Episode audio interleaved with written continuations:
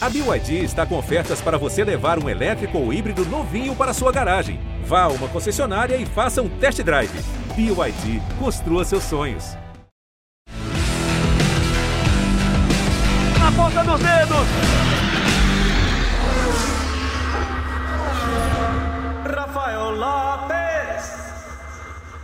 Amigos do GE do Sport TV, sejam muito bem-vindos a mais uma edição do Na Ponta dos Dedos, é a edição de número 157, a nona dessa quinta temporada do podcast.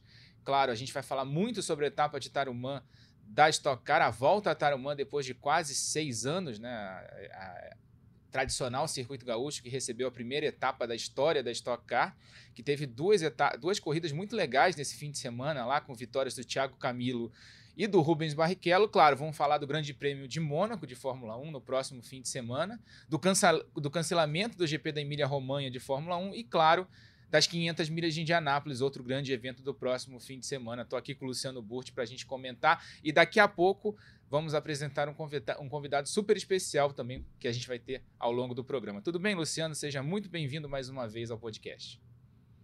Fala, Rafa. Prazer estar aqui mais uma vez. Coisa boa, né? Final de semana de estocar é, foi muito legal. Tarumã, onde tudo começou em 1979.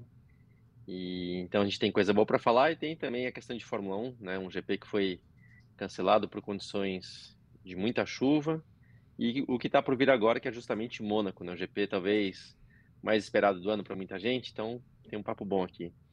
Exatamente. Para a gente começar a conversar sobre esses assuntos todos que a gente apresentou, pode colocar na tela aí o César Ramos, piloto da equipe do André Mateus na Stock Car, né? Ele que é gaúcho, conseguiu um quarto lugar e um segundo lugar nas etapas do fim de semana, está em quarto lugar no campeonato. Pelo menos agora, né? Tem um recurso aí rolando, pode ser que mude a posição dele, ele suba ainda mais um pouquinho no campeonato ainda nessa semana. A gente informa durante essa semana no, no GE. Globo. Mas César, seja muito bem-vindo ao podcast na ponta dos dedos e fala um pouquinho sobre esse teu fim de semana. Foi muito bom teu, o teu domingo lá no circuito do Tarumã, dentro da tua casa, né? Fala, Rafa. Fala, Luciano. Prazer demais estar aqui com vocês. É, bom, final de semana de corrida em casa, né, em Tarumã. Quando o Luciano falou onde tudo começou, é, foi se referindo a Stock Car, mas foi onde começou minha carreira também, né? Então, eu sou gaúcho, eu sou de Novo Hamburgo, é, meus primeiros passos no kartismo foram em Tarumã, né, no cartódromo de Tarumã. É, e o autódromo eu fui conhecer é, lá em 2015, só na Stock Car, foi meus primeiros, minhas primeiras voltas lá, foi só na Stock Car realmente. E esse final de semana foi muito especial para a equipe, é, com a vitória do Thiago, é, fez a pole position também. Eu vinha muito bem nos treinos, mas na classificação é, a gente desconfia de pelo menos um um pneu do, do, desse lote complicado aí que tem dos novos pneus da, da, da categoria que prejudicou bastante, não consegui ter performance, é, tinha muito, muito problema de tração e acabei nem avançando ao Q3. Então, largando em décimo no domingo, é, tinha um objetivo aí de reduzir os danos, né? Já que Tarumã é uma pista de altíssimo desgaste, é, eu estava esperando um top 10 e um top 12, top 15 ali para complementar os pontos. Então, é, para somar ali de repente 25 pontos para não cair tanto na tabela. Acabei saindo com 39 pontos, um quarto e um segundo lugar, um pódio em casa que foi super especial. É, quase, quase uma vitória e faltou pouquinho. É, faltou pouquinho não, faltou não ter o Rubinho, né? Que é um cara super experiente que está sempre dando muito trabalho e não dá para cometer o menor vacilo contra ele. Ele é, acabou se aproveitando ali de muito, muito bem, né? É, até de uma de uma falha minha e, enfim, mas não dá para reclamar, cara, 39 pontos, segundo maior pontuador do final de semana, só atrás do Thiago mesmo, que já largou na pole, já ganhou a corrida 1. Então, é, ainda teve um quinto lugar na corrida 2 aí. Ótimos pontos para a gente, para a equipe, para Ipiranga. Então, só, só agradecer. O final de semana realmente que começou bem na sexta-feira, é, muito mal no sábado, né? E aí domingo foi tão bom assim. Além disso, foi uma semana para mim de superação. Eu tive uma, uma gripe muito forte, é, febre alta, quarta, quinta-feira, sexta. Não participei de várias reuniões da equipe por causa disso. E aí domingo eu acordei zerado, assim, falei, pô, é um sinal aí que, que o meu dia começou melhor e acabou dando tudo certo, graças a Deus.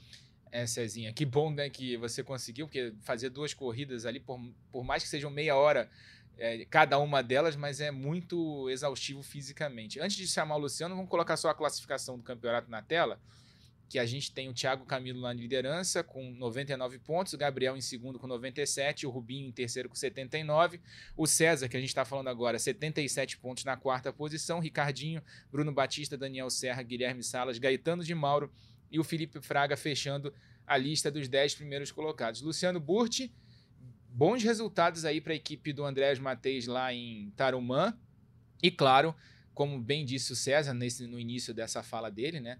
acho que o grande personagem desse fim de semana foram os pneus, né? É, Rafa, é, tem uma questão aí, de novo, tá? A gente tem que. É, é, é até, até irresponsabilidade sair falando sem saber, sem ter certeza, sem ter de conhecimento de um fato comprovado, mas parece mesmo que teve.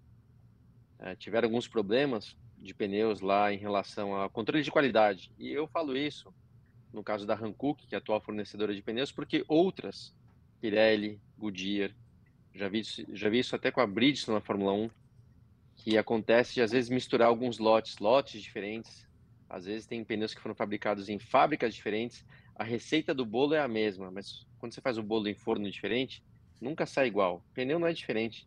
É exatamente isso. Então, às vezes a maneira que é estocado, a maneira, enfim, tem um monte de coisa que para um carro de corrida, né, para um piloto de corrida, é, qualquer detalhe faz a diferença. Então parece que isso aconteceu é, com os pneus que estavam lá em Tarumã. Alguns pilotos foram prejudicados. A gente viu o Rubinho, Ricardo Maurício, Caetano de Mauro, é, Bruno Batista largando lá atrás, né, pilotos que geralmente estão lá para frente. Então alguma coisa aconteceu e também a questão de é um alto desgaste, né, um asfalto muito abrasivo, mas isso é igual para todo mundo. É, acho que no final das contas ajudou até o espetáculo, por exemplo, mesmo o Rubinho, né, que que largou lá atrás na corrida 1 e fez uma estratégia pensando na 2, então traz um pouco de emoção. Deu para ver que o César, quando estava ali em primeiro, nem tentou segurar muito o Rubens, porque acho que estava meio sem pneu, né? Sabia que não ia dar para segurar muito, então o César pensou, obviamente, é, no, no, todo, no campeonato, e está mais do que certo. Muitas vezes você quer pensar só na vitória, no campeonato da estoque a gente já viu diversas vezes, o Daniel Serra é mestre, né? Em marcar bons pontos e não vencer tantas corridas e, e ganhar um campeonato. Então, é, foi uma situação adversa. E, e, tem uma coisa, César, você falou, né? Você é gaúcho, você começou lá. É, eu fiquei surpreso quando eu soube que nenhum gaúcho venceu em Tarumã. não faz sentido, né? Então, queria ouvir de você se tem algum motivo para isso, alguma coincidência, porque em tanto tempo de estocar, com tantos pilotos que passaram, você sabe de algum motivo ou não? Foi somente por acaso? É, não, acho que é por acaso mesmo. Acho que a gente pode é, até pegar um exemplo do Rubinho ainda, que é, pô, é um grande vencedor aí de, acho que já ganhou quase todas as pistas de Stock Car e falta Interlagos para ele. Então, para o Gaúcho falta Tarumã. Então, é, e, é, e, é, um povo muito bairrista. Então, o Gaúcho sente essa, essa carência aí de não, de não ter vitória. É, eu vi que o pessoal lá estava torcendo bastante para acontecer esse final de semana. É, mas, enfim, é, a gente sabe que Stock Car é uma categoria que é, depende de várias circunstâncias, do piloto, do carro, é, da situação de corrida, do desgaste, enfim, tem N variáveis aí que podem jogar a favor ou contra, né? Nesse molde de, de duas corridas ainda tem duas oportunidades, é, mas é uma questão de realmente é, enfim, não, não aconteceu ainda. Eu espero que Taruma fique no calendário, que a gente possa ainda quebrar esse tabu aí mais para frente. Taruma acabou ficando seis anos fora do calendário. Né? Eu corri, eu entrei no Stock Car em 2015, fiquei fora em 2016, fiz só uma corrida ou outra. É, 2017 voltei e estava Taruma no calendário. É, e desde então a gente não voltou mais para lá. Então, desde que eu estou na, na Mateus Ipiranga, né, que foi desde 2020, que é uma equipe super competitiva, que sempre onde a gente vai, a gente tem um carro muito bom. É, foi a primeira vez que eu corri em Tarumã, então é, bateu na trave na corrida 2 e eu espero que a gente tenha uma nova oportunidade aí para conseguir é, quebrar esse, esse tabu. Então, César, vamos botar as imagens aí da primeira corrida do fim de do, do domingo, né, para entender. Você largou um pouquinho mais atrás, você falou que não foi ao Q3, Mas até a gente rodou na nossa transmissão, que a gente começou às 9 da manhã do domingo, a gente ficou quase 6 horas no ar é, no Sport TV 3 no domingo, mostrando toda a estocar, curiosidades, né? É, todo pré-hora da corrida. A gente mostrou, inclusive, um vídeo seu com o Gabriel Casagrande e o Gabriel falava que torcia por você, né? É, para você avançar. E logo no início da corrida você estava disputando posição ali com o Gabriel Casagrande. Conta pra gente como é que foi essa tua primeira corrida do dia. Bom, cara, foi uma corrida que me surpreendeu muito, é, porque assim, eu, eu queria poupar carro para ter carro para corrida 2, eu queria me manter entre os 10. É, a gente foi super seguro assim no pit stop para fazer um pit stop rápido, é, para não perder essa, esse grupo dos top 10 para pegar o grid divertido. Não abasteceu, então acabou trocando em pneu interno, que nem era o ideal para a pista de Saramã, né, para ser um pit stop mais rápido, e deu muito mais certo do que a gente imaginava. Claro, contei com a sorte, alguns abandonos, mas nosso pit stop foi muito rápido, acabei saindo até na frente do Gabriel, é, do pit stop, que estava ali em terceiro ou quarto lugar na corrida. E aí eu fui informado no rádio que eu era que eu tava, que eu tava brigando por posição por pódio. Eu falei, nossa, como assim se eu entrei no box em nono, né? Então, realmente foi um trabalho muito bom. Acabei é, em Tarumã, é, a janela de pit stop foi mais longa do que o normal. Era, eram 12 voltas de janela, 11 voltas, se eu não me engano. Então, a gente acabou parando na hora certa, pegando pista limpa, conseguindo dar boas voltas. Mesmo assim, na corrida 1, como eu falei, eu acho que eu ainda estava com esse pneu é, que não, não era o ideal no meu carro e e não tinha um ritmo tão bom assim. Aí perdi a posição para o Gabriel num push, tentei atacar ele, acabei desgastando muito o meu pneu e aí a partir daí eu acabei desistindo da briga e tentando salvar esse quarto lugar aí para ir para a corrida 2. Então é, foi muito bom, cara. Foi, foi, foi muito surpreendente esse avanço que a gente teve contei com uma estratégia perfeita da equipe e um carro, obviamente, que estava performando muito bem. E, Luciano, a gente teve, até estava, para quem está vendo o podcast em vídeo, né? A gente estava rodando as imagens dessa primeira corrida, a gente acabou de ver o problema que o Daniel Serra teve, um pouquinho antes, o problema do Ricardo Maurício, e agora a gente vai ver o problema que o Ricardo Zonta está tendo, né? Com o pneu traseiro direito, né? O pneu do apoio lá em Tarumã né, os carros da equipe do Meinha na primeira corrida sofrendo com, com um problema de furos de pneu no mesmo pneu, né, o pneu traseiro direito, né, o pneu do apoio. Até o Bruno Batista, que é o outro carro da, das equipes, né, da RC e da RCM, também sofreu com pneu mais tarde, é, com problema de furo de pneu. Rafa, claramente isso aí não foi coincidência, né? Praticamente todos os carros da, da equipe do Meinha, da equipe RC, com, com o mesmo problema, o mesmo pneu. Isso é pressão baixa. Podia ser excesso de cambagem? Duvido. Não, não vejo, ainda mais o Meinha, né? Um cara tão uhum. competente cometendo erro de cambagem. Mas é questão de pressão de pneus numa pista que desgasta demais. Teoricamente falando, a pressão baixa é muito boa para a corrida, demora ali umas duas, três voltas para o carro equilibrar, mas depois tem uma longevidade maior, uma durabilidade maior, é, tem mais tração principalmente, que é o que acaba rápido quando o pneu superaquece. Eu sei que o, o pneu lá em Tarumã estava passando dos 130, 30, 130 graus de temperatura, então a pressão mais baixa ajuda muito, mas aquele negócio, os carros dele tiveram problemas na classificação, não classificaram tão bem, o Meia arriscou, às vezes, como tudo, tudo que é risco, né? Às vezes dá certo, às vezes dá errado, então pagaram esse preço, mas é, faz parte do jogo. É, uma pena para o Ricardo Maurício, né, que chegou lá em, como líder, caiu, não marcou acho que nenhum ponto, né? Que voltou lá para quinta posição do campeonato, então. Mas de novo, o campeonato é longo, né? Alguns que tiveram sorte nessa acabam tendo problemas em outras, então isso é automobilismo, faz parte. Deixa eu aproveitar também, César, eu, eu lembrei de um outro, você falou, você começou em 2015, e até para quem não sabe, minha, minha, memória não é das melhores, tá? Mas eu, eu, eu lembro que na verdade em 2006 você estava de fora, né? E, uhum. e quando você foi para a equipe do Mateus, na verdade, não era programado, não era o... Não aconteceu naturalmente. Na verdade, a, a Bia Figueiredo tinha essa vaga. Na última hora, a Bia né, acabou perdendo essa vaga e você foi chamado de última hora. E quando você caiu lá, você, meu, já caiu já super bem. O carro era bom, você estava super bem. E eu lembro exatamente, 2015, é, acompanhei pouco sua carreira, porque tive uma época lá fora, acho que quando você corria de kart eu nem estava aqui no Brasil. Mas eu lembro que você já era muito competitivo desde que chegou na Stock, né? Até a gente fez, acho que uma corrida juntos, numa equipe também que não era competitivo, o carro não era bom. Eu não vou lembrar se naquela época lá, naquela corrida especificamente, se eu estava no final de semana ruim ou se era o circuito que eu nunca me adaptei ao Velopark, para ser bem sincero, não me lembro de ter andado bem lá. E você é o contrário, você chegou lá, meu, andando mega bem, andando na frente. Então, é, é, eu pergunto o seguinte, pela por lembrar de você nessa experiência de 2015, você andando super bem, quando você chegou na Mateis, meio de nos 46 do segundo tempo, você chegou andando muito bem, mas depois demorou eu tô falando isso do jeito né, positivo. Demorou para você ter essa primeira vitória, demorou para encaixar. Teve algum motivo técnico ou não? Ou você acha que também, quando a gente não tem nada a perder, é muito comum, né? Psicologicamente falando, quando você tá ali, tipo, vai pro tudo ou nada, que você não tem nada a perder, é uma, é uma maneira de pilotar, mas quando você começa a ter pressão de patrocínio, de resultado e tal, acaba às vezes afetando. O que, que você considera, talvez, esse César que chegou brilhando, mas que demorou um tempo para começar a ter resultado de verdade?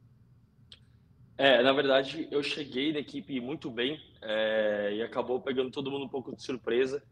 É, eu lembro, assim, eu acho que porque eu estava em equipes muito que não eram tão, tão eficientes antes, é, eu acho que a, até o pessoal duvidava um pouco da minha competência. Eu estava lá mais cobrindo um buraco, né, que é essa vaga que é, surgiu da Bia, mais para de repente ajudar um pouco a equipe, ajudar o Thiago. E aí, desde a primeira etapa, eu andei super bem. Na segunda etapa, já fiz duas poles seguidas, que foram aquela uhum. rodada dupla de São Paulo. E o pessoal falou: opa, acho que tem. dá para dá almejar mais coisas. E aquilo foi muito legal no primeiro momento, no primeiro ano, né? Que eu consegui. É, era, foi o primeiro ano que começou a ter questão de peso. Então, eu liderei boa parte do ano. É, fiquei com 30 quilos, que me atrapalhava um pouco. Eu classificava bem, mas na corrida eu perdia muito rendimento. É, então a vitória não estava em primeiro plano. Obviamente eu queria, mas não estava com esse objetivo tão aficionado. Assim, eu estava muito mais pensando no campeonato que vinha dando certo, é, ser regular, tanto que eu era líder até a antepenúltima etapa sem nenhuma vitória e só com dois pódios. Então era quinto, quinto, sexto, sexto. E aquilo no primeiro momento foi legal. Mas aí começou, né? As pessoas começam a comentar e você começa a, pô, preciso ganhar uma corrida. É, começaram, uhum. pô, não tem como o cara ser campeão se não ganhar uma corrida, não tem como. E aquilo começou a pesar um pouco para mim. É, eu confesso que foi uma pressão interna e, e, eu cometi alguns erros. Eu sempre tive velocidade. É, inclusive, é, me, esse final de semana, se você vê um décimo lugar na classificação, não é uma posição ruim. Só que eu estava vindo de 12 que 3 seguidos. Então, cara, um, é um dado assim, é muito difícil fazer isso é, mas não estava conseguindo concretizar a corrida. Porque se eu largava em segundo, eu já pensava como eu ia atacar o primeiro de qualquer jeito, que eu tinha que ganhar aquela corrida. E o ano passado eu acabei zerando por três finais de semana seguidos, por causa de acidentes que talvez um ou outro não tenha sido minha culpa, mas que eu também poderia ter evitado se eu não quisesse vencer a qualquer custo. É, enfim, uma fome muito grande de vitória. Até que, quando eu vi que o campeonato já estava muito distante, eu falei: bom, agora é corrida, corrida, fazer o melhor que dá aqui e aí eu fui para Goiânia, corri super tranquilo, estava sem peso também é, no carro, né? Que eu estava em 12 segundo no campeonato, é, mesmo tendo tido uma performance muito boa durante o ano. E aí a vitória veio. E aí, óbvio que eu quero repetir aquele resultado muitas vezes, mas, cara, saiu um peso de mim que, assim, eu não entro mais na pista pensando é, apenas na vitória. Eu acho que eu estou num ano que eu estou numa equipe super competente, com um carro muito competitivo e eu tenho um plano de acumular pontos. Eu quero ficar acumulando ponto até a hora de ver o descarte e tudo mais. Então, realmente, cara, é uma coisa que o ano passado, essa derrota para o Rubinho no finalzinho ali da corrida 2, teria me doído muito. E esse ano eu saí do carro, pô, não ganhei, tá tudo bem. Não é isso que vai uhum. mudar o meu ano, né? Eu prefiro muito mais ter saído aí com 39 pontos. De repente, se tivesse tentado é, defender de qualquer jeito, usado todos os pushes, teria faltado combustível, eu não sei eu cheguei com um litro no tanque. Então, é, depois uhum. que o Rubinho me passou e eu ataquei uma volta, eu vi que não dá, eu também comecei a cuidar muito mais do meu carro e economizar combustível. Então, eu acho que isso muda, essa mentalidade muda. E a vitória do ano passado, embora seja só uma por enquanto, eu tenho mais de 12 segundos lugares. Então, cara, eu vou falar, acho que uns 5, se eu não me engano, uns 5 ou 6 foi pro Rubinho, foi segundo atrás do Rubinho. Então, é, eu até falei para ele, pô, eu quero mudar essa foto. Eu gosto de saber que você não pode, porque é um cara que era um ídolo para mim desde criança, mas está na hora de mudar essa ordem aí. Então, é, tô, tô feliz, cara. Não, é uma coisa que, assim, é, vitória é muito bom, é, ganhar, ganhar corrida é muito bom, mas eu prefiro muito mais estar na frente da tabela do que, sei lá, muitas vitórias e acabar não, não concretizando um objetivo maior aí. Então agora a gente vai ouvir o vencedor da primeira corrida do fim de semana, a primeira corrida lá em Tarumã, o Thiago Camilo, que também é o líder do campeonato. Tarumã tem uma representatividade muito grande no automobilismo para mim, dentro da minha carreira. É, eu venci aqui com 16 anos, minha primeira prova na transição do kart para os carros e venci aqui na Stock também em 2012 e poder uh, ter esse uh, essa, essa performance aqui, né, num final de semana que a gente sabe da competitividade da Stock Car, da dificuldade dessa pista, ter vencido, ter largado na pole, é, ter feito a melhor volta e ter sido o maior pontuador também. Acho que isso é muito importante para o campeonato. Algumas vezes na Stock Car eu venci, consegui concretizar a corrida 1, mas não consegui ter uma pontuação boa na corrida 2. Então isso nos coloca na liderança do campeonato, esses 48 pontos daqui. E é isso, vamos trabalhar bastante aí para as próximas, para Cascavel. Obrigado a todo mundo que torceu aí, valeu, tamo junto. eu não sou gaúcho, né? Não nasci aqui, mas eu tenho um carinho especial por Tarumã, sem dúvida. É minha pista preferida do, do calendário. Tá aí o Thiago Camilo, que venceu a corrida 1, atual líder do campeonato e que fez a primeira pole da carreira dele lá em Tarumã. Tem uma história legal com o circuito gaúcho. Aliás, Luciano, a gente tava, até comentou isso na transmissão da corrida, né? Além do César Ramos na quarta posição, a gente teve outros dois carros das equipes do Mateis uhum. muito bem na primeira corrida. Tem, assim, teve. Parece que o André chegou num bom acerto ali com os carros da equipe dele, né? Não é coincidência também, Rafa. Não é coincidência. A gente está falando é, dos dois melhores. Falo, né? A gente está falando dos César... dois melhores preparadores da, da Stock, né? A gente falou do Meinha, que Sim. nessa etapa deu errado, e agora a gente fala do André de Matheus, que é o grande rival dele, né? E, e, o César sabe exatamente o que eu vou falar agora, porque a gente, como eu falei, a gente quando se conheceu pilotando juntos, ele sabe né, a equipe que a gente estava e que era uma situação diferente. É, é estocar, eu falo, é uma categoria muito competitiva, sim. Tem carros, os carros são os mesmos em termos de, fabrica, de fabricação, sim. Mas tem uma, uma diferença grande de performance entre as equipes. Isso é fato, a história mostra isso a equipe do Meinha, a equipe do Matei são as duas principais equipes. Aí você tem lá um cara chamado Rubens Barrichello que dá um jeitinho, né, de mudar esse essa hegemonia aí com, com a equipe lá full time. Mas mas tem isso, cara. A, a Stock tem tem poucas equipes que conseguem realmente tirar o máximo do carro e, e quando acerta, o caso do Mateis, tá? O Mateis, eu lembro aquela época dele de na época do Xande Negrão, da Meller, era uma equipe que estava sempre ali. Depois o Matheus começou a ter, não digo altos e baixos, mas não teve uma equipe tão constante. Às vezes estava muito, muito bem, às vezes estava mais ou menos. E foi isso que custou até para o próprio Thiago primeiro, e agora o César também, depois que entrou, teve um pouco dessa oscilação. A equipe do MEI é mais constante, né? Então a RC lá, tanto a RC quanto a RCM são mais constantes. Mas aparentemente esse ano, desde a primeira prova, deu para ver que, que vocês, aí no caso, né, da equipe Mateis e Piranga, o César, o Thiago estão muito competitivos e constantes, mesmo quando não vão tão bem, que nem o próprio César na classificação de Tarumã não foi, entre aspas, tão bem, estava lá entre os 10, né? Então, isso é determinante para poder brigar pelo campeonato, é assim que funciona estocar. É, marcar pontos é fundamental, que nem o próprio César também descreveu da corrida 2 dele. Mas essa coincidência aí, Rafa, dos quatro carros ali na frente, zero coincidência, cara. E outra, hein?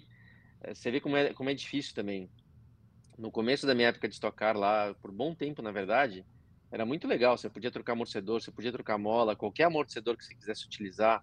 O Mauro Vogel, eu não estava na equipe dele ainda, mas tinha umas, um mandrake lá que ele conseguia fazer algo diferente com a barra de torção, com o amortecedor, que meu carro dele era incrível de bom. É... Dentro do regulamento, tá? Mas podendo utilizar algumas coisas que o regulamento permitia e, e de muito tempo para cá não, você não pode trocar amortecedor, você não pode trocar mola, então, é, são pouquíssimos os, os ajustes e mesmo assim você vê a diferença que dá.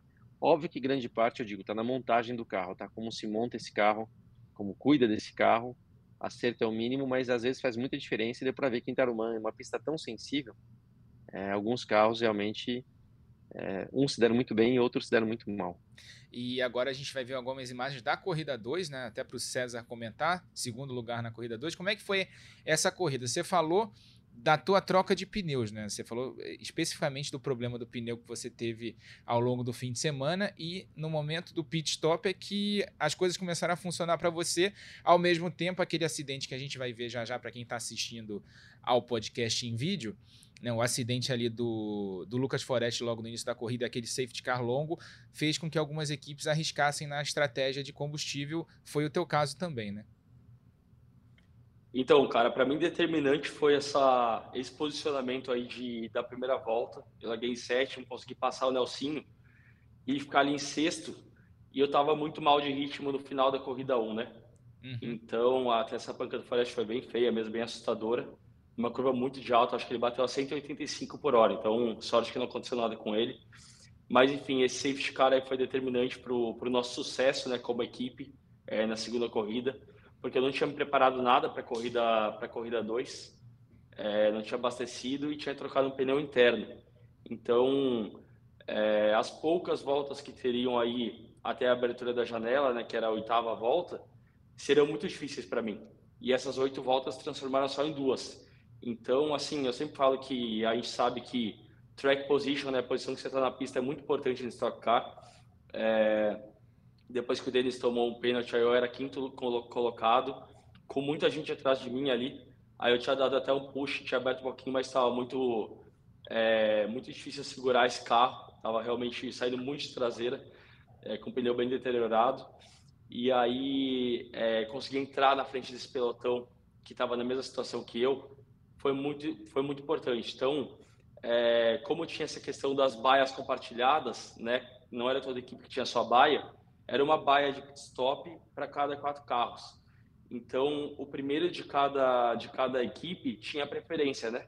E a nossa era compartilhada com o Forest, eu, o Thiago, Forest e Casa Grande. E eu estava numa fila, eu, Casa Grande e Thiago. Então, para eu ser esse primeiro carro, eu pude ter a preferência na hora da parada. E isso foi um fator super importante, porque eu fui o primeiro a parar, já colocou um pneu, pneu bom no meu carro, é, saí com pista livre, virando muito rápido e quando eu saí na frente de todos esses carros aí, eu fiquei realmente bem surpreso. É, obviamente a gente correu esse risco do, do abastecimento, né, que valia a pena o risco. E aí eu nunca esperava brigar pela vitória e acabou acontecendo aí esse, esse resultado maravilhoso para a gente. É, quando eu fiquei sabendo que eu era quarto, eu já estava feliz. Aí terceiro, aí segundo, falaram, pô, mas acho que tem que parar. Então era o líder virtual, né? A hora que eu perco a posição para o Rubinho que eu achei que tinha acionado um push não tinha. Então, é, mas enfim, foi muito bom, uma corrida realmente que tudo jogou a favor. É, teve, teve a sorte também a nosso favor, então é automobilismo, né? Às vezes joga a favor, às vezes contra, dessa vez veio tudo, tudo a nosso favor também.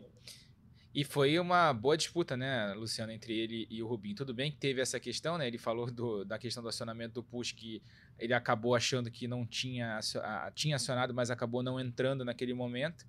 Mas acabou sendo uma boa disputa. E depois o Rubinho até mostrou que tinha mais ritmo do que o próprio César. O próprio César sabia disso, né? É, deu para ver que o Rubens abriu bem depois. Óbvio que quando você está dentro do carro, você não sabe exatamente é, qual é a situação, mas de novo, tá? Acho que o César fez a coisa certa sim. Na hora que eu vi a ultrapassagem, ele nem fechou a porta. Então eu falei, cara, ele tá pensando muito mais na corrida, no campeonato, não somente em ganhar essa etapa. É, mesmo que ele tentasse segurar, eventualmente o Rubinho, né, acho que iria passar. Então não, não... E às vezes numa briga dessa, você acaba ficando aí mais pro terceiro colocado, né? Você acaba, o terceiro estava um pouco distante você acaba ficando na mira dele ao invés de garantir a segunda posição. Então, no caso dele, ele fez a coisa certa. Óbvio que para o Rubens foi bom, mas a gente estava cantando essa bola, né, Rafa? O Rubens desenhou uma estratégia. Eu nem falei com ele ainda, tá? Mas deu para ver que ele foi um dos poucos ali que pensou na corrida 2, que trocou é, os quatro pneus no, no, no, carro, se eu não me engano, mas que continuou na pista. Ele continuou na pista de propósito, mesmo sabendo que iria desgastar um pouco.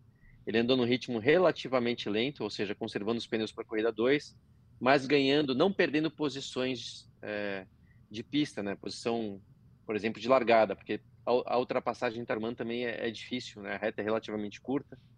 Então o Rubinho fez a estratégia certa, né? Trocou os pneus, permaneceu na pista, ficou à frente daqueles que tiveram algum tipo de problemas ou que pararam por mais tempo no pit stop e aí deu no que deu. Então foi legal de ver a corrida 2. Corrida, corrida 1 um, foi um domínio do Thiago, né? Ele estava ali. É, ruim, é meio, meio injusto a gente falar estava tranquilo. Tranquilo em Tarumã não tem ninguém tá tranquilo, mas olhando de fora, relativamente tranquilo na liderança. E a corrida 2 foi, foi mais legal em termos de dessas disputas. Então foi muito bom de ver. Tá, aproveitando, vamos ouvir o vencedor da segunda corrida, o Rubens Barrichello. É uma montanha russa incrível, né? É, um amigo agora estava me perguntando qual é a, é, a base do, do, sucesso. Eu acho que a base do sucesso é a gratidão, cara. Gratidão. Acabei a corrida agora, passei ali no tala, no meio da grama, bem pertinho de onde o Dudu bateu, para agradecer Papai do Céu por, pela oportunidade do, do renascer. A gente sabe, a vida é um sopro, muita gente vai muito antes do, do tempo e eu, eu, eu na hora que eu ia pular aquela, aquele alambrado, cara, eu, eu, eu tava sofrendo muito por dentro, porque eu não vi ele e aí ele, ele me viu do carro, né? Então, é, mas você vê, é mais uma prova de que o aprendizado e a evolução é toda aqui, né? E eu, eu entrei no carro para dar tudo que eu, que eu tinha. A gente não tinha para os carros hoje da, da Mateis que estavam imbatíveis, mas tinha que ser em alguma estratégia e por isso eu fico muito feliz, dedico essa vitória ao Dudu, que é, por tudo que passou vai voltar mais forte sem dúvida nenhuma e estamos mais uma vez escrevendo história com, com, com tudo que estamos criando para vocês que estão em casa, para vocês que estão em casa assistindo ao podcast, a gente vai rodar agora a imagem do acidente do Dudu para vocês entenderem do que o Rubinho estava falando. Isso foi na sexta-feira, treino livre 1, ele travou o acelerador ali na entrada do tala larga, acabou batendo muito forte, né? Bateu bem forte, a gente tá, tá aí outra imagem, mas ele sai sozinho do carro. Infelizmente, é, os reparos, né? ele está abrindo a porta sozinho, ele consegue sair do carro. É, mas infelizmente os reparos foram muito. Né, os danos foram muito extensos. Né, a gente está vendo aí o carro sendo retirado do local.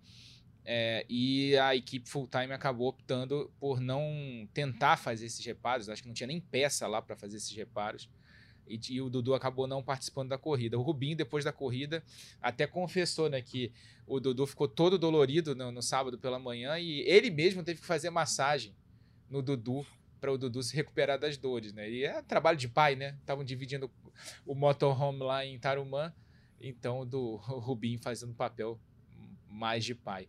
Antes da gente partir, continuar com o papo com, com o César, César, você gravou na semana passada com o pessoal do aqui da nossa produção um quadro muito legal que a gente exibiu na nossa transmissão especial do último domingo lá em Tarumã no Sport TV, o cara a cara, você e Gabriel Casagrande. A gente vai rodar agora para você para o pessoal que está em casa assistir um pouquinho.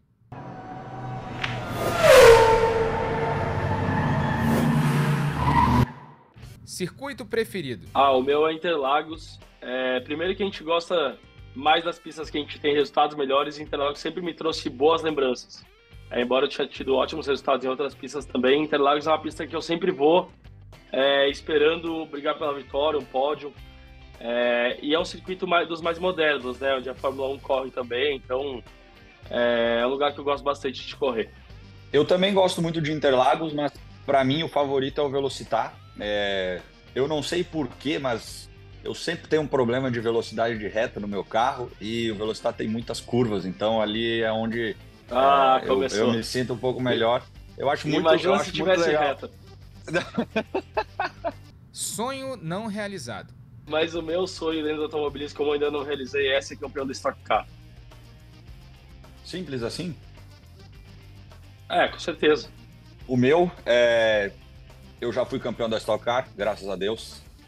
Não é para você rir aí do outro lado, Cezinha, por favor.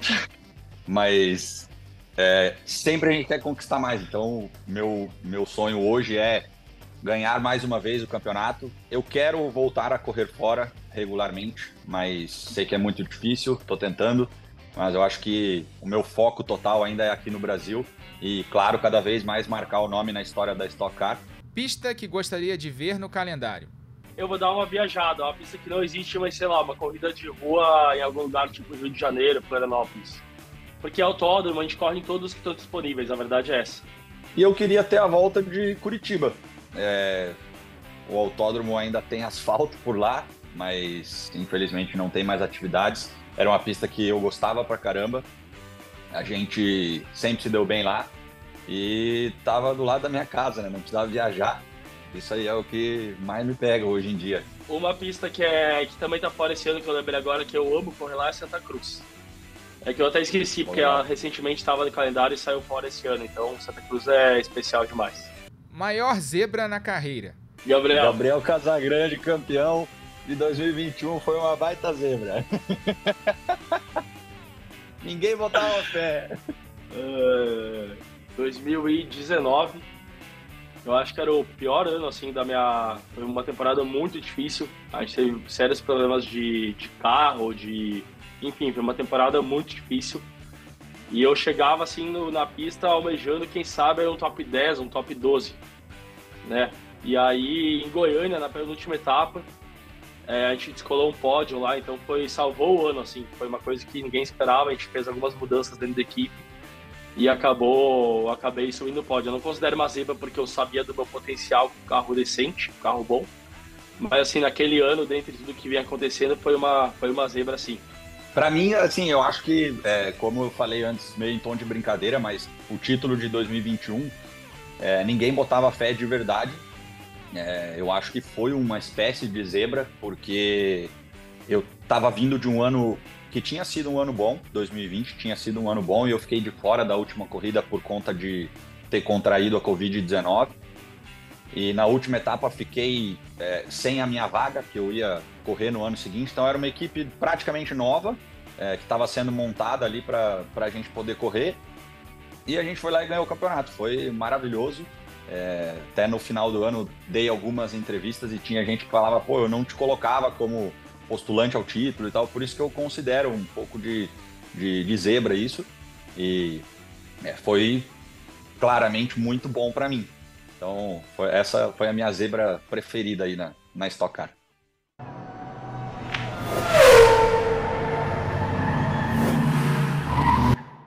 Ah, muito legal. Muito nem, legal. Eu, nem eu tinha assistido ainda, então tava É, dando risada aqui. Daqui a pouco eu vou, vou rodar a segunda parte, mas queria saber como é que tua relação com o Gabriel, cara? Porque foi muito legal esse quadro, cara. Vocês estavam se divertindo fazendo. É, muita gente questiona, até porque é difícil, né? Automobilismo, acho que o Luciano sabe bem, é difícil você ter bons amigos dentro. É, minha amizade com o Gabriel é antes de Stock Car, tá? Então, é, até, até o Thiago às vezes tem um pouco de ciúme, ah, vai lá o Gabriel, não sei o que. Eu falo, cara, coisa do Gabriel. Quando o Gabriel foi campeão, pô, fiquei feliz por ele. Ele falou, pô, mas você também tava disputando, você ficou feliz por ele. Mas não, tom de brincadeira, assim, é, é, o Gabriel, ele. é, eu conheci ele correndo fora do Brasil. É, eu era muito carente, assim, quando eu ficava lá, e eu vi um brasileiro correndo de forma Renault no mesmo final de semana que eu, quando eu tava na World Series. E eu fui lá até o box dele e falei, pô, eu quero conhecer e tal, quem que é esse menino. E a gente se conheceu, e quando eu vim para Stock Car, a primeira equipe que eu corri, é, que era o primeiro ano da, da Cavaleiro, né? Quem prestava serviço para essa equipe, na verdade, que a gente não tinha oficina própria, era a C2, que era a equipe do Gabriel, né? E aí no ano seguinte eu acabei ficando de fora e tal, é, foi quando eu fiz essas duas corridas com até como companheiro do, do, do Burt. É, e quem me ajudou para conseguir fazer essas corridas foi o pai do Gabriel, né? Que eu tava sem grana e tal, sem patrocínio, e ele fez um super esforço lá, é, tentar negociar alguma coisa com, com o Zonta, coisa comercial e tal, que era o dono da equipe, né? E, cara, eu valorizei muito aquilo. Então, eu sou, eu sou, além de amigo dele, eu sou muito grato ao, ao pai dele que, tipo, de graça, assim, tentou me dar uma ajuda gigantesca. E a gente tem essa amizade aí dentro da pista, a gente pouco se encontra, né, no final de semana. É, mas, pô, a gente viaja junto, a gente já passou férias juntos. É uma amizade bem, bem real mesmo. E, e cara, é, é assim, quando a gente tá na pista, a gente dis- disputa. A gente já teve alguns encontrões aí. É, sempre falou sobre isso numa boa. É, mas quando a gente está fora, a gente também consegue nem ficar falando de corrida, fala sobre outras coisas, dá risada, pede conselho. É amigo de vida mesmo, tem nada a ver com automobilismo. Então, Luciano, vamos ver a segunda parte? Vamos lá. Bora.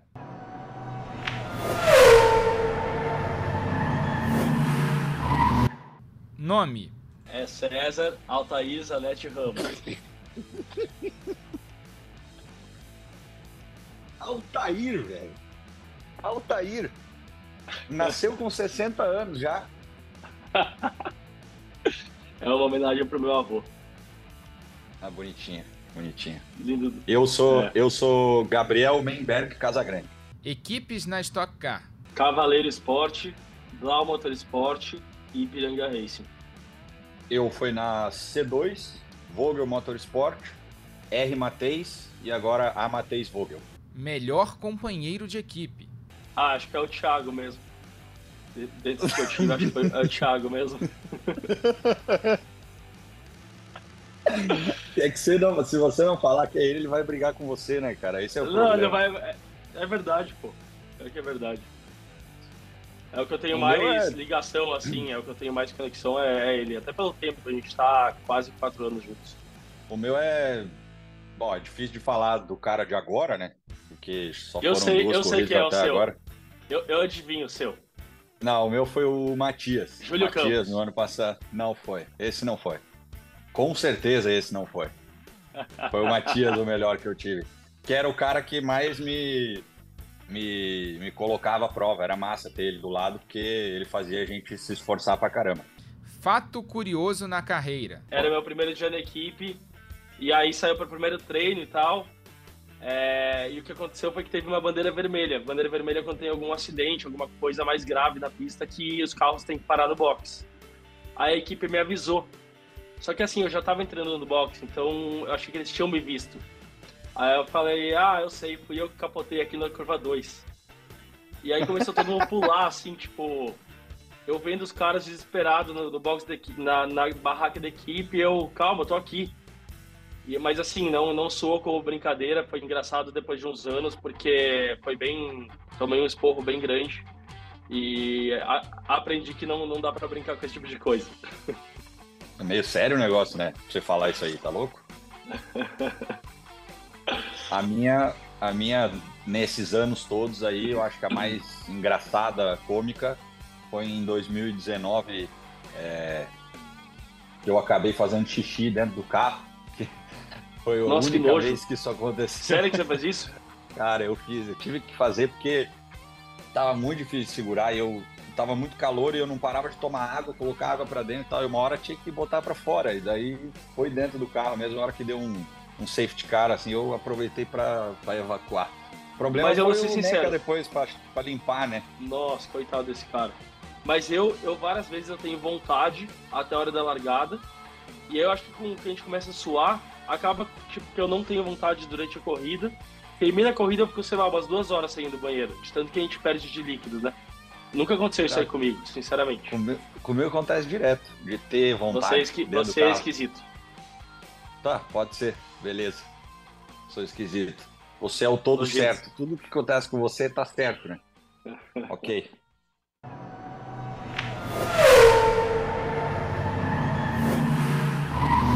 O que, que vocês, pilotos, não fazem os seus mecânicos passarem, né, Luciano Burti?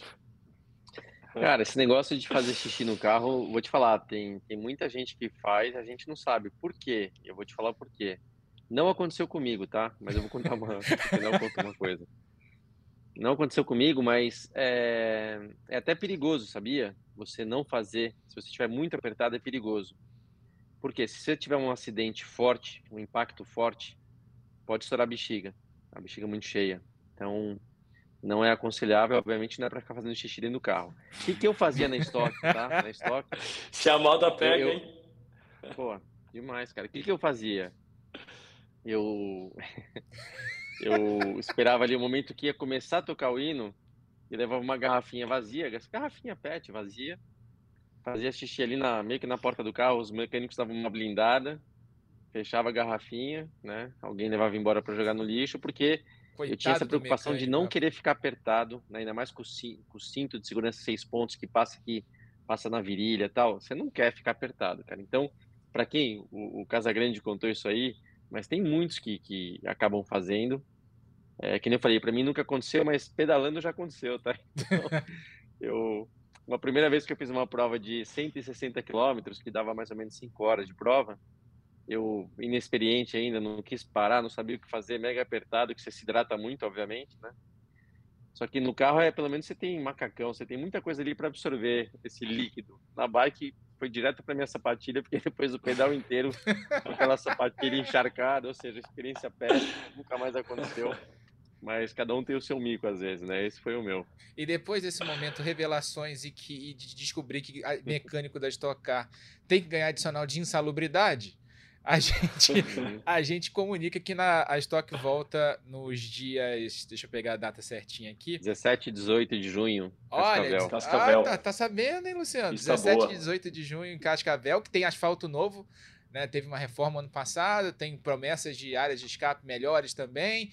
A gente vai ver quando chegarem lá, obviamente, mas o asfalto disseram que é no mesmo padrão de Interlagos. Se vai ser assim, vocês vão descobrir quando Tomara. chegarem lá, né? Né, César? Vocês vão descobrir isso quando chegarem é, tô, lá. tô ansioso. É uma pista que eu gosto demais.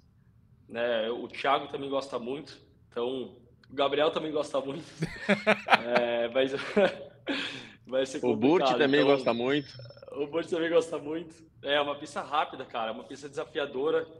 É, eu confesso que, assim, Tarumã é uma pista rápida também, mas ela, ela é bem raiz. Então, tipo pô, aquela área de escape, você dá as primeiras voltas, você fica meio uhum. respiração presa, assim, é um pouco tensa demais, assim. Cascavel não, ela é, é, ela tem o risco dela, ela é de alta, mas é uma pista muito prazerosa de guiar o tempo todo. E, e assim, a nossa equipe também gosta muito, que é, uma, é um ponto positivo. A gente vai estar os três carros bem pesados, né? Tanto o Thiago quanto o Gabriel quanto eu. Mas esse eu tô curioso para saber o quanto vai ser rápido essa pista aí com esse com esse asfalto novo. Estão é, falando realmente muito bem, é, mas até agora a gente só tem resultados de, de carros de tração dianteira que uhum. andaram lá depois dessa, dessa, desse, desse asfalto novo. Então não é muito parâmetro ainda né, para a gente, mas eu estou bem curioso aí e, e, confiante que vai ser um final de semana bem legal de, e divertido de guiar. A pista deve estar realmente espetacular. E o César, claro, é, ele até comentou com a gente em off aqui, ele tá, é, recorreu contra a punição dele em Interlagos. Ah, o resultado deve sair nessa semana e ele deve subir para a terceira posição do campeonato. Então ele chega ainda mais pesado lá em Cascavel. Uhum. Vai ser muito legal essa etapa. 17 e 18 de junho, você não vai perder um detalhe. Transmissões especiais aqui nos canais Sport TV. É, tudo sobre a Stock Car você acompanha sempre aqui nos canais Sport TV. Falando de Fórmula 1 rapidinho, tem Fórmula 1 e Indy 500 nesse fim de semana, mas falar rapidinho do Grande Prêmio de Mônaco. Luciano Burti. Final de semana de ficar no sofá o dia inteiro, né? Exatamente, é para ficar do início ao fim da tarde assistindo corrida, porque é, são as duas corridas, duas das três corridas mais tradicionais é, do automobilismo mundial, junto com as 24 horas de Le Mans, que é, é daqui a pouco, né? Também no mês que vem. Então, Mônaco. Uhum circuito de rua, aquelas jamantas daqueles carros de Fórmula 1, né?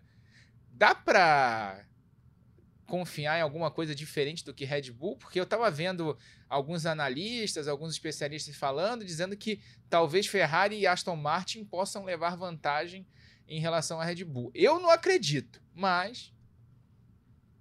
Rafa, muito difícil alguém falar em levar vantagem, porém, até a gente falou naqueles vídeos que a gente grava antes de uma corrida de Fórmula 1 que eu lembro da Ferrari pouco competitiva no ano, no ano retrasado, se eu não me engano, né? Isso. E o Leclerc foi lá e, e, fez a pole. Lembra que ele depois bateu aí, aí não largou, largou, né? Exato.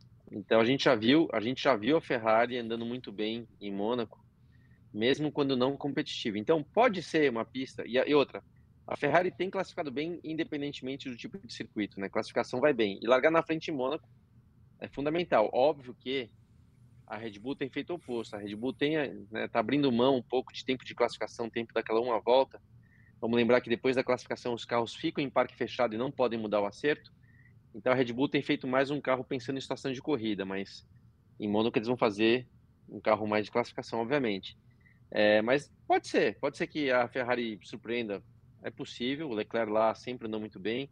Aston Martin, por mais que no total tem um carro até, na minha opinião, melhor do que a Ferrari, mas não para classificação, então não vejo a Aston Martin fazendo algo diferente. Torço muito para que isso aconteça. Vamos lembrar que Mônaco também, eu estou falando isso baseado no que a gente assistiu esse ano. Mas Mônaco é uma pista diferente, as partes, peças aerodinâmicas são desenvolvidas especificamente para Mônaco, então tem carro que muda, tem carro que muda de característica às vezes um pouco. Agora, levando pelo um pouco questão meio óbvia, difícil apostar contra a Red Bull, difícil apostar uhum. contra o uhum. Verstappen, tudo bem que tem o Pérez que sempre anda bem de pista de, de rua, inclusive ganhou lá ano passado, na verdade foi presenteado né, pela Ferrari com a vitória do ano passado. Vamos ver, cara. Sempre legal lá. Às vezes chove, nessa época do em Mônaco, então. Tem previsão ver, de chuva. Sempre legal de assistir. Tem previsão de chuva para lá no fim de semana.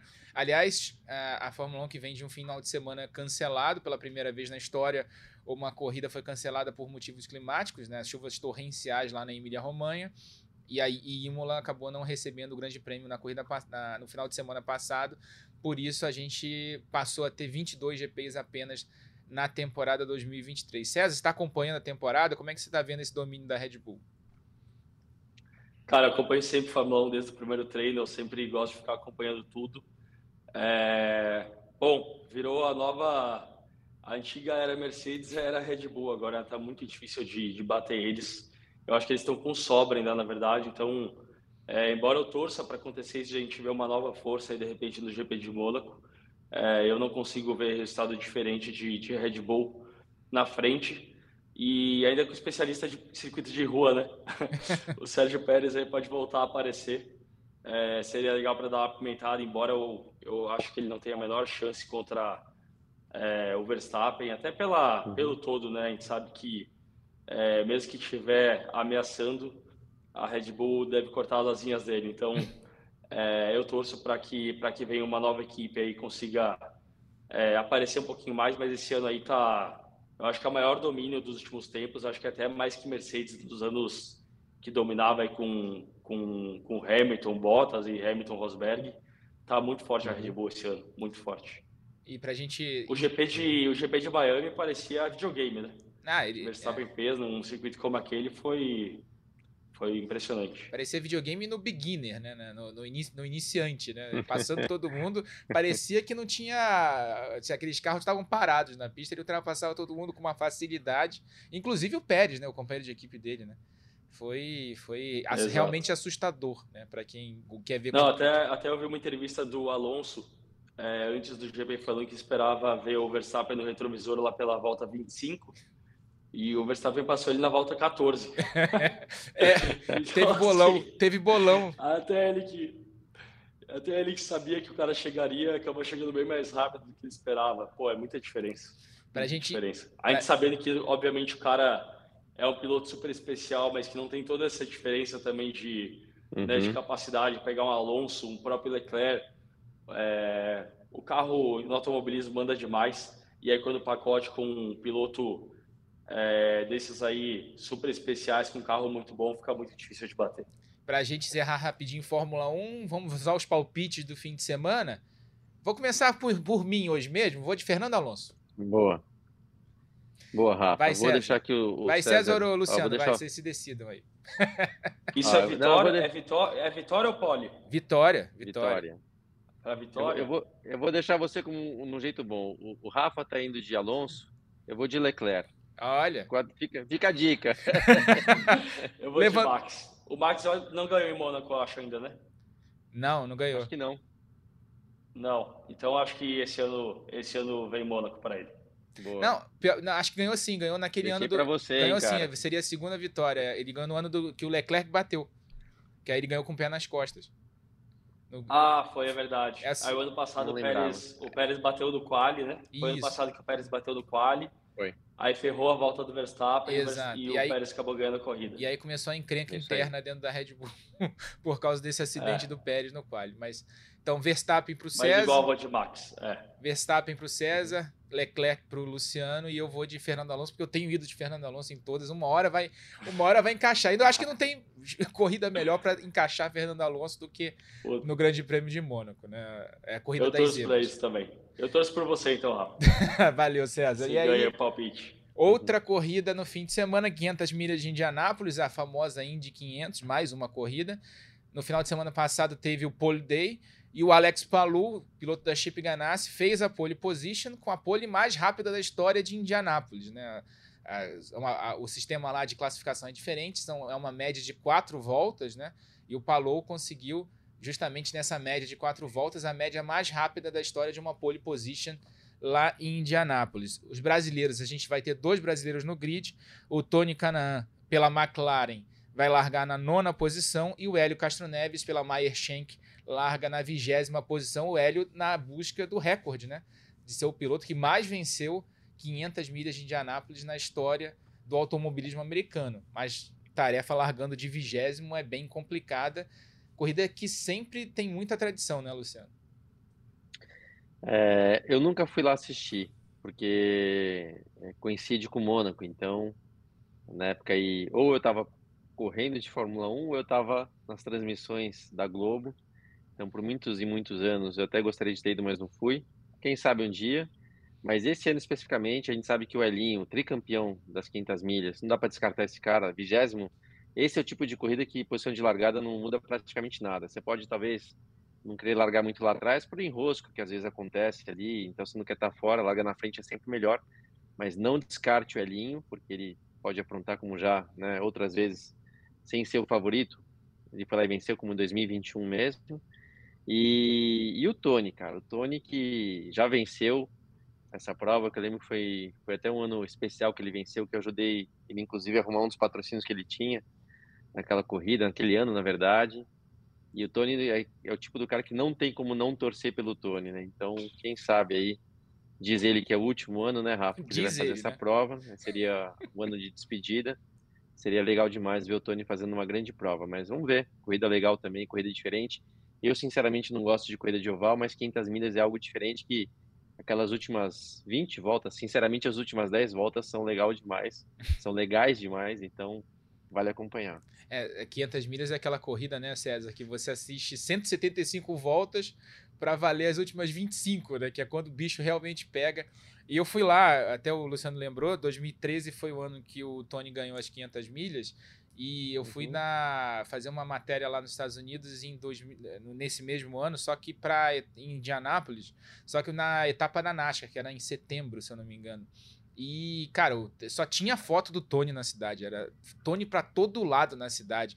Você ganha as 500 milhas e você vira ídolo em Indiana. E, e, e é impressionante, né? Ele é marcante, né? Se for foto de perfil, então, pô, não tem como Aí você precisa de um. Se for de perfil, você precisa de um outdoor, né? você precisa de um outdoor. Mas eu lembro que eu cheguei, eu cheguei em Indianápolis, eu, César, e a, a primeira. naquele naquele camarote famoso lá que fica atrás dos boxes, né? Tem um pôster em tamanho real do vencedor das 500 milhas. Você chega lá, você dava de cara com o Tony, assim. E aí o, você falava que ela brasileira, a primeira coisa que eles iam falar era de Tony e de Elinho. Então você ganha em Indianápolis, você ganha em Indiana, você vira ídolo lá nos Estados Unidos, você vira ídolo, você vira é, personalidade na, na mídia americana. É impressionante como uma vitória nas 500 milhas de Indianápolis transforma o status do piloto internamente nos Estados Unidos. É uma corrida que eu também não nunca perco, né? Na verdade, eu não sou tão fã assim de, de Fórmula Indy, então, mas essa corrida especialmente eu sempre assisto. É, não perco, gosto de ver desde a largada, não perco um momento. É bom de fazer um churrasco e ficar com os amigos ali assistindo, né? Então, demora bastante para acabar, mas realmente é, vale a pena as últimas 15, 20 voltas aí. É, fica aquela loucura. E a minha torcida é, é declarada para o Tony aí. É, sempre torci muito para ele. Ele demorou para ganhar a primeira dele, né? Então, uhum.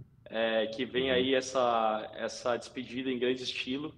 E eu estou torcendo muito por ele, principalmente depois que ele veio para o Stock, conheci ele melhor. É um cara, assim, é um cara não tenho o que mudar nele, um cara muito, muito especial, gente boa demais e tô numa torcida grande por ele aí. É claro que é claro que a gente como brasileiro quer o Elinho batendo recorde, mas acho que nessa última, pelo menos que a gente que ele tenha anunciado, né? Pelo menos nessa última 500 milhas do Tony, nessa última Indy 500 do Tony, não tem como não torcer por uma vitória do Tony Canan, né? Acho que é a torcida aqui de todo mundo do podcast na ponta dos dedos pela vitória do Tony Canan nessa última corrida. Se não vier a vitória, que venha pelo menos ali um bom papel, um bom resultado, para que ele, ele se despeça de uma maneira legal lá da maior, de uma das maiores corridas do automobilismo mundial, como é a Indy 500. Chegamos aqui, reta final do podcast. César, queria agradecer muito a tua presença. De novo, obrigado aí por pela arrumar um espacinho na tua agenda aí para participar do programa e parabéns aí pelos resultados na temporada. Sei que deve ir na terceira posição para a etapa de Cascavel da Stock Car. Eu que agradeço, sempre bom falar de automobilismo com quem entende, então principalmente com vocês dois aí, é, Luciano, Rafa, muito obrigado pelo convite e espero voltar mais vezes. Luciano, final de semana é sentar no sofá e assistir bastante corrida, né? Vamos nessa, né? Porque é, coincidir duas corridas como essa no mesmo final de semana, realmente não tem que marcar muita coisa para fora de casa, não, Rafa. Aproveitando, César, é, parabéns, cara, pelo que você tem feito na Stock. Eu sempre gosto de né, dar um, uma despedida aqui em bom tom para o nosso convidado e eu te falo uma coisa. É, você, você falou no, na brincadeira lá que você fez com o Gabriel, vocês falando né, qual que é o teu sonho, que é ser campeão. Sem dúvida, você sabe disso, mas eu vou falar que sem dúvida você tem talento e capacidade para ser um campeão da Stock, você já comprovou isso. Você está numa equipe que tem também a chance é, de que isso aconteça. Mas eu te falo também a real, por você ser um cara mais novo, você vai ter mais tempo para fazer isso. Eu vou falar que nesse ano especificamente eu estou torcendo muito pelo Thiago. né? O Thiago, para deixar bem claro, tá? O Thiago a gente já se bateu na pista, a gente já se brigou, a gente já brigou, a gente não se falava. Tinha ali um entorno do Thiago lá que atrapalhava muito também essa questão, que não era o Sérgio Ruas. Mas depois de um tempo a gente ficou amigo, a gente se dá muito bem, respeito muito ele. A gente realmente tem uma amizade hoje em dia e acho que o Thiago, né, como eu acompanhei a carreira dele toda, enquanto eu tive na Stock, é um cara que não faz sentido ele não ser campeão. Então, pode ter certeza que tá, estarei na torcida por você também, que você seja campeão um dia, mas esse ano, né, que, que vocês façam um bom trabalho e quem sabe a equipe consiga ir até o final do ano brigando pelo campeonato, né? Que nem eu falei, o Thiago merece ser campeão, mas manda ver, cara, você, tem tudo para se dar bem também. Eu uhum. sempre falo até pro Thiago mesmo, quando a gente entra nesse assunto, né, que é inacreditável e que ele não é campeão ainda, porque ele é, ele é um campeão sem título, porque, cara, os números Exato. dele é, são bizarros e eu acho muito justo que ele tenha o título dele, obviamente. Então, claro que né, eu também tenho o mesmo objetivo, mas eu quero muito que, que, que fique em casa esse título. É, a Ipiranga, uhum. acima de tudo, por tudo que tem feito, merece muito. É, a equipe uhum. merece voltar a ter esse título. Então, ficando em casa, eu confesso que se eu puder chegar até o final lá e, e se ele levar o melhor, a melhor na final, porque ele foi melhor, vai ser, vai ser tão, tão bom quanto. E eu legal. sei que um dia o meu pode chegar também. Sem dúvida, legal. Bandeirada final para esse podcast, lembrando que ele tem a produção do Lucas Sayal, a edição do Bruno Mesquita e da Ana Pokeshock e a gerência do André Amaral. Velocidade nos canais Globo, emoção na pista. Na ponta dos dedos!